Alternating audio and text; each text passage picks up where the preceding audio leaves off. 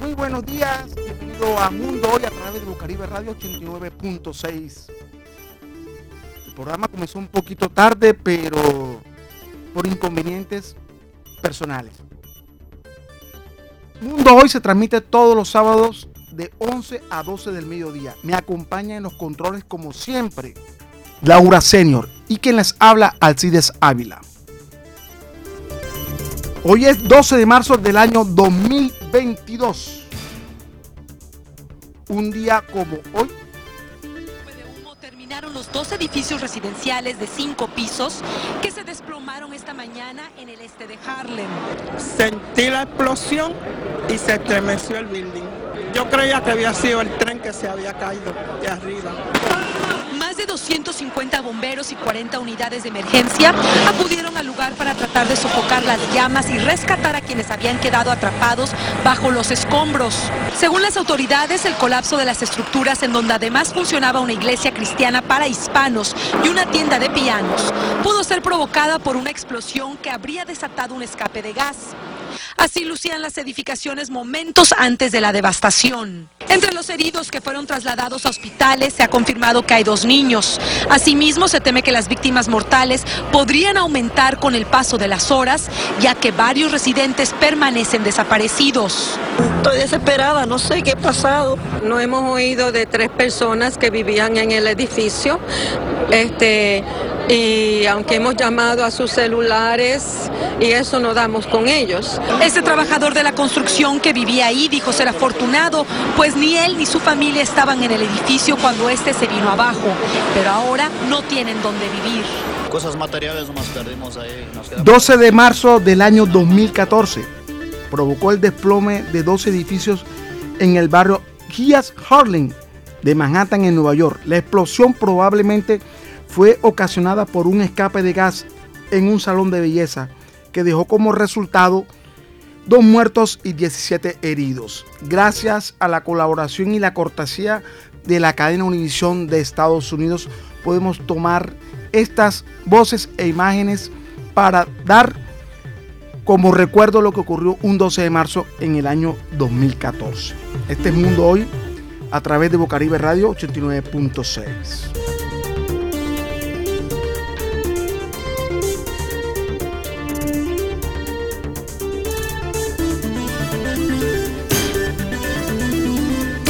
Mañana se presentan otra jornada de elecciones y se va a escoger nuevos representantes para el Senado, nuevos representantes para la Cámara. También las diferentes coaliciones de derecha y de izquierda van a escoger su candidato para la presidencia de la República. Y es un día muy importante para la democracia colombiana. El domingo pasado se llevó a cabo en el barrio La Magdalena la intervención del candidato para la presidencia de la República, Gustavo Petro. Pero el tema no va a ser Gustavo Petro. No va a ese no va a ser el tema. Sino que en esa multitud de personas que fueron a escuchar su programa de gobierno, se encontraban diversidades de jóvenes, adolescentes, adultos, adultos mayores. Muchos con ganas de escuchar las propuestas. En eso habían tres jóvenes. Tres jóvenes.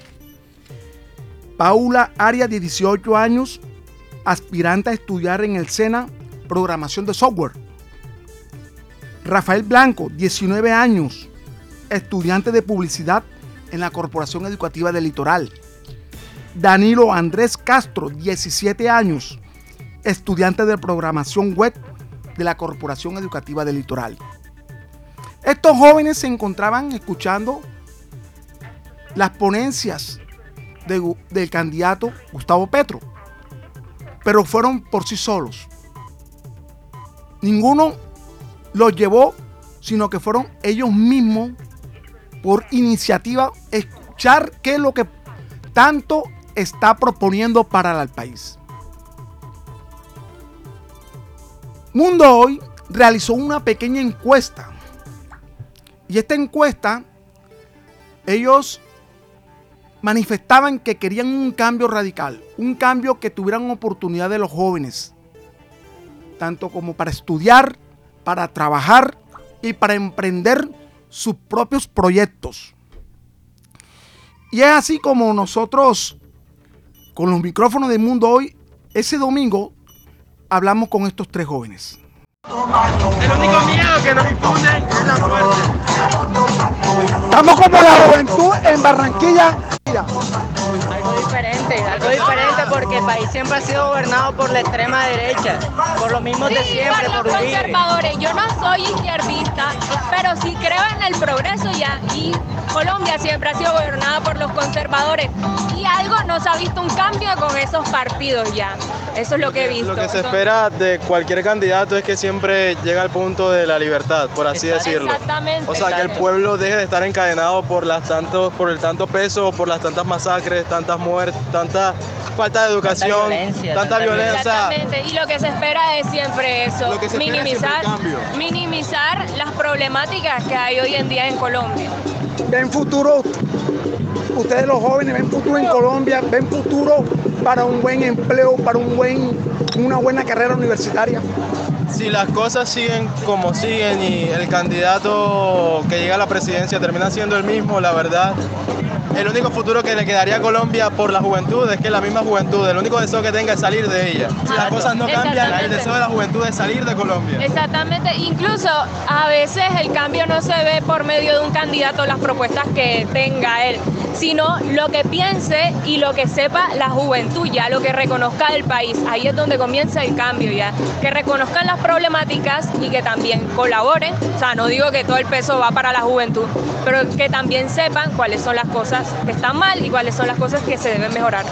Y eso es lo que se logra ver con Petro. Ajá. Lo que le venía diciendo es como la liberación de las mentes, por así decirlo. O sea, no estar ahí porque sí, no votar porque sí, sino porque en algún punto sentiste esa libertad de que votar por él sería como el cambio y que él lo logre demostrar ya sería algo muy impactante. O sea, ya sería el, el gran cambio, por así decirlo, ese gran pacto del que él habla. O sea que ustedes están cansados de lo mismo. Me imagino que ustedes han escuchado hablar de sus padres lo mismo. Y Exacto. ustedes están viendo ahora Y mi mismo. abuela es lo mismo. Ajá. O sea, es como mi abuela hablándome de la política, de lo que fue en los 90, lo que pasó con los liberales y lo que hubo, o sea, esa gran revuelta. Por eso que hay que mirar ya el futuro, ya hay que mirar el futuro. Sí, incluso mi abuela es guajira y, ten- y tiene familia ya que es campesina. Y incluso ya me ha dicho que en el mandato Uribe, o sea, ellos a veces, yo no sé, mi abuela cambia de uribista y a veces no. Entonces ella dice, no, sí, él ayudó a que todo el ganado pasara porque había guerrilla y después dice, no, pero también hizo cosas malas. Por ejemplo, lo del SENA y esas entidades públicas que se intentaron privatizar y algo que me, también me decía mi tía, me hablaba mucho de eso, ya mi tía es instructora del SENA y me decía sobre esas cosas. Entonces, sí, o sea, la mayoría de las generaciones que han pasado han dicho lo mismo, la mayoría de los problemas son los mismos en Colombia. Ahora, una pregunta. Dígame. El que llegue, sea que el, llegue, el sea que el llegue, que sea. sea el que sea. Wow. Si ese presidente los defrauda, ¿qué harían ustedes? ¿Qué pensarían hacer ustedes? Sería, sería- actualmente es uno de mis miedos el que la De- de situación muchos, siga. Y es el de muchos, que la situación siga así y que el país solo se termine hundiendo. Vimos lo que pasó con el país vecino. Vimos, vemos, actualmente estamos viendo lo que está pasando con muchos países de Latinoamérica. Que cae la economía, que la gente se muere de hambre, que eso le ocurra a Colombia. No solo como país nos quedaría como en una vergüenza por todo lo que está pasando, sino ya a nivel de Latinoamérica sería un total Sería muy desastre. triste, sería muy. La política ya quedaría por el suelo. Ajá. Ajá, y lo que la mayoría de los jóvenes harían, ya usted sabe que ha pasado con los países que han decaído económicamente y en todo, es salir del país. Es algo lamentable, pero eso siempre suele suceder. Jóvenes y familias siempre salen del país. Desplazamiento. Ah. ¿Lo han pensado ustedes salir del país y las cosas? Yo la verdad, Claro que sí, incluso ahora mismo pensamos, pensamos salir del país. Yo incluso quiero estudiar una carrera que me permite trabajar internacionalmente para salir de aquí porque aquí no consigo un buen salario y me lo han dicho mis padres con lo que ellos han estudiado. Sea un título que tengan, no consiguen un salario para poder cubrir sus necesidades básicas y las de ajá, toda la familia. Bueno, jóvenes, los felicito porque han venido a escuchar una propuesta y también les animo a que escuchen las demás propuestas cuando vengan los demás candidatos. Claro, Exacto, es que exactamente. obviamente, hay que escucharlas todas. No hay Hay que siempre ver, no hay que quedarse con un punto No hay que ser extremista, no hay que ser extremista, lo importante. Y lo importante es que ustedes escojan el que crean ustedes el mejor. Exacto. Claro. No es la Pero presión social. los felicito porque están aquí reunidos por ustedes mismos, de propia cuenta, porque ustedes son el cambio del país. Lo que no pudimos hacer nosotros pueden hacer ustedes. Ese es Ajá, el- sí. eso. Exactamente, eso Los también. jóvenes que salen a protestar, los paros, todo lo que ha ocurrido, toda la sangre que se ha derramado, se espera que no sea en vano. Ajá. Bueno, muchas gracias, muy amable. Ya a, a anunciarlo en el, en el programa, ya yo pueda saber quiénes son. Bueno, los, los mismos jóvenes hablando, expresando lo que sienten. Los candidatos tienen un peso encima con la sociedad, especialmente con la juventud. La juventud le está exigiendo, le está pidiendo que los tengan en cuenta para sus proyectos de, de, de sociedad, proyectos para emprender, para poder desarrollarse como personas a nivel escolar, educación secundaria. Y todo eso se va a conseguir es si todas las partes se ponen de acuerdo a trabajar por el bien de Colombia. Colombia tiene mucha esperanza con estas nuevas elecciones. Colombia está esperanzada. Está esperanzada porque nosotros tenemos la oportunidad de escoger y elegir a nuestros representantes en el Senado y la Cámara y a nuestros presidentes. Pero también los, los que son elegidos también tienen que ser personas que puedan también trabajar por el pueblo y por Colombia. Tenemos en este momento a la doctora Carola, psicóloga, que nos acompaña siempre en Mundo Hoy. La doctora Carola Torre, psicóloga, especialista en docencia y en educación. Buenos días, doctora. Bienvenido a Mundo Hoy. Muy buenos días. Gracias por tu invitación. Doctora, usted escuchó la entrevista. Los jóvenes Sí, claro. con jóvenes con deseo de triunfar, con deseo de progresar, con deseo de prepararse para que sean alguien mejor más adelante en la sociedad. Muchos de estos jóvenes dijeron, si nos defraudan, no sé qué va a pasar con la juventud. ¿Cómo podemos nosotros eh, entablar, relacionar esta decisión eh, de los jóvenes si no se cumplen? Bueno, eh, yo pienso que eso se puede enfocar a varias cosas. Eh, uno, de que si vemos cuál es el futuro de Colombia, que es la niñez, la adolescencia, la juventud, eh, ¿qué hay para ellos? ¿Qué, ¿Qué habrá para ellos en el futuro en cuanto a educación, en cuanto a salud, en cuanto a progreso en general? Eh, y es cierta la preocupación, ¿verdad?, que manifestaban los entrevistados con respecto a esa parte. Eh, si vemos eh, la niñez, la adolescencia, la juventud en Colombia, eh, ha estado atacada de, de muchas formas, ¿no? Eh, por la violencia, por la falta de oportunidades, ahorita por la falta de trabajo, todo eso. Entonces, ¿cuál sería el futuro si ya estamos en un panorama de verdad también ya bastante preocupante? Entonces, a los años, este panorama empeoraría si los dirigentes eh, realmente no miran o, no aportan a todo ese proceso social. Y en el otro punto pienso el hecho de, de, y ya lo veíamos por lo menos el año anterior, cómo las protestas juveniles eh, tomaron una forma eh, de violencia bastante delicada, ¿no? Entonces, eh, si bien hay un sector de la población joven que busca un cambio y que, y que busca ese cambio a través de profesionalizarse, de educarse, de crear empresas, hay otro punto de la población que de pronto eh, considera que el cambio se puede dar a través de la violencia, a través de la fuerza, y lo veíamos en las manifestaciones el año pasado.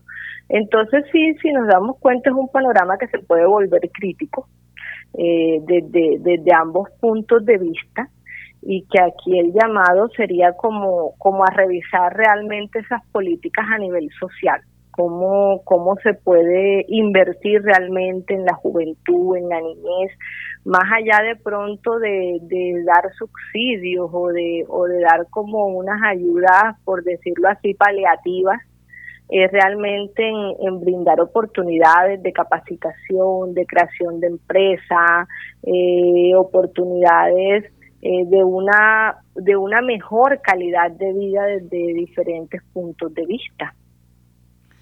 Eh, o puede ocurrir mucha decepción en, los jóvenes, eh, desmotivaría todos sus proyectos, se desmotivarían por estudiar, se desmotivarían de seguir luchando. Si estos candidatos llegan a la presidencia o llegan al Senado y la Cámara, no cumplen sus proyectos políticos.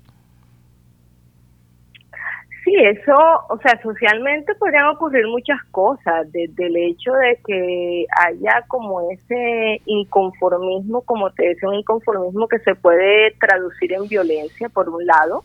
Eh, por otro lado, también está el hecho de que ahorita también muchos jóvenes eh, también piensan por la misma situación, no de crear empresa o de buscar empleo aquí, sino de emigrar a otros países lo cual haría que Colombia perdiera su capital humano a futuro, porque si empieza la población juvenil a emigrar y a buscar oportunidades en otros países, entonces ¿quién quedaría a futuro trabajando en Colombia y por Colombia?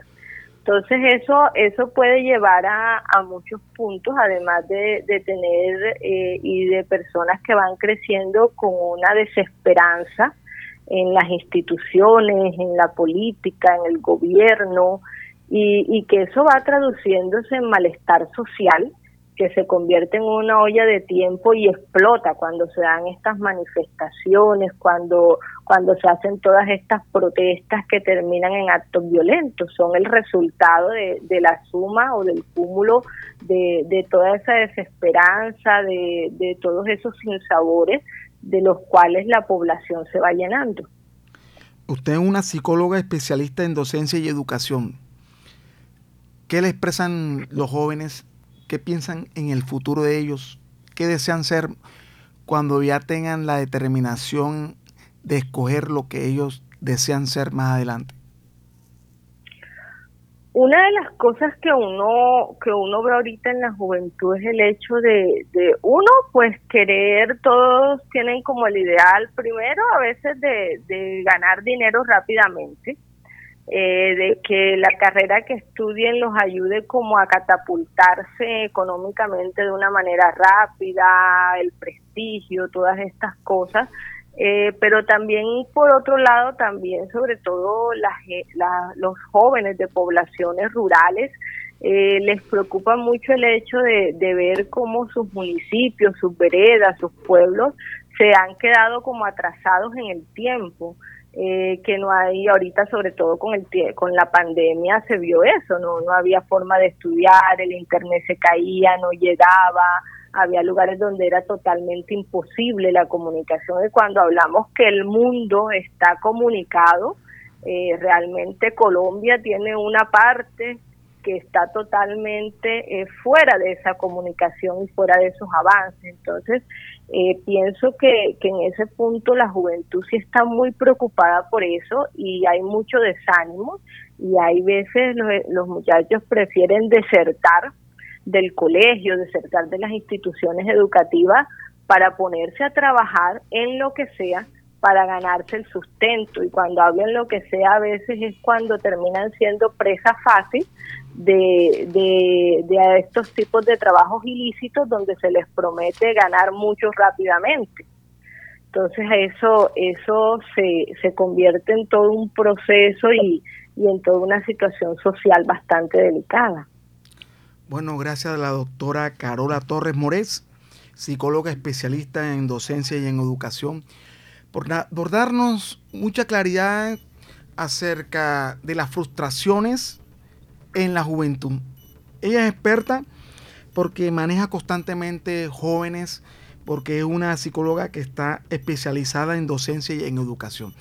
Gracias, doctora Carola Torres, por sus declaraciones en Mundo Hoy a, través de Bocaribe Radio 89.6. Muchas gracias, a ti por invitarnos. Bueno, gracias. Vamos unos breves mensajes y regresamos a Mundo Hoy.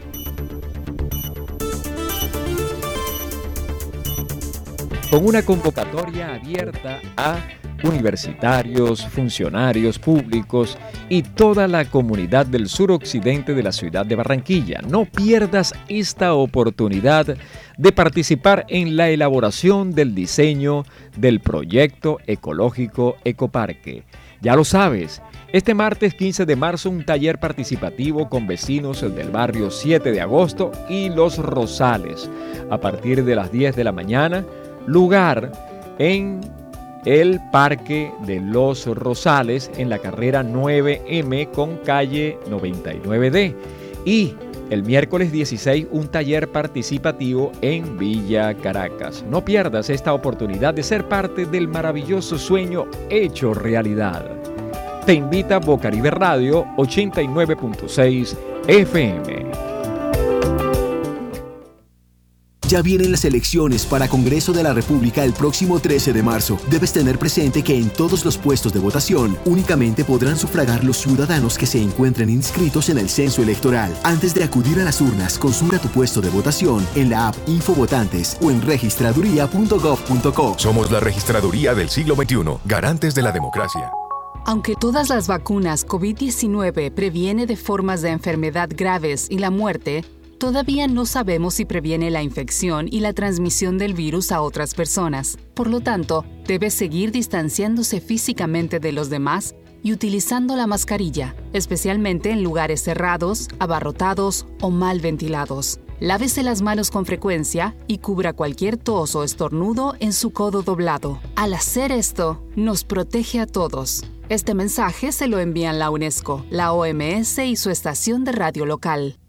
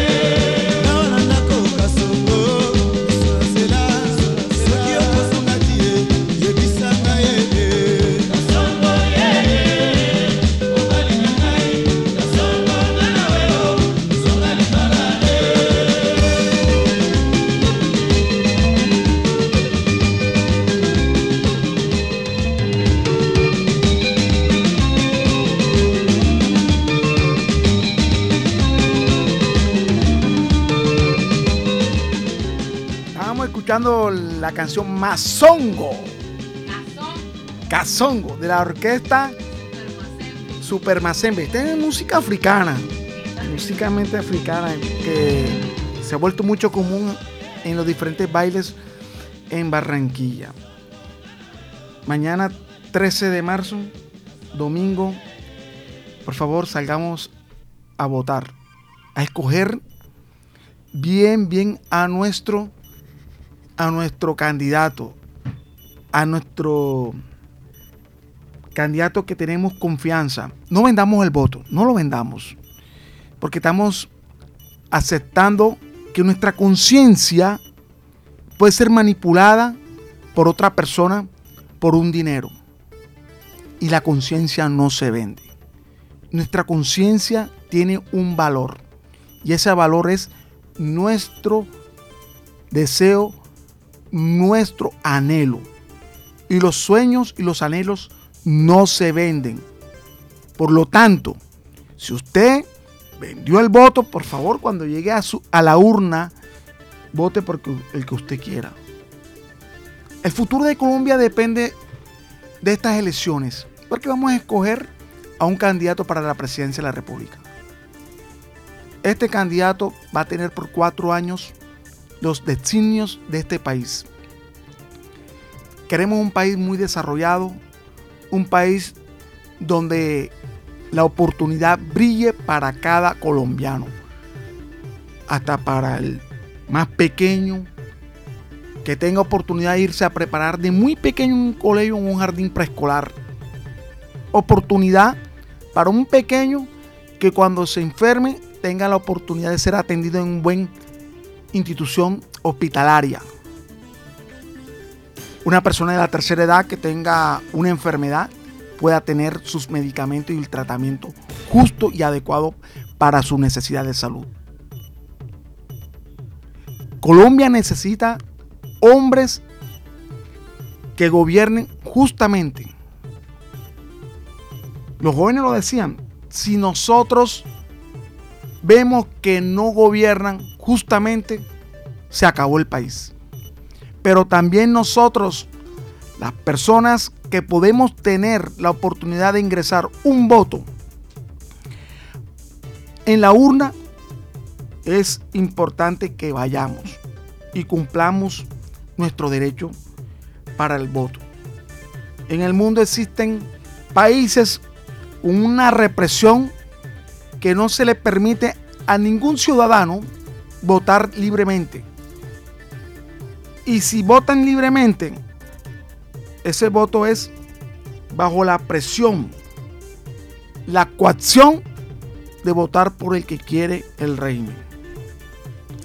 Aprovechemos las oportunidades que nos da hoy Colombia. Y más adelante no las tengamos y pensemos si hubiera votado, si yo hubiera puesto mi voto en una urna, ejercido mi derecho para escoger el que yo quisiera. Colombia es un país libre, un país democrático.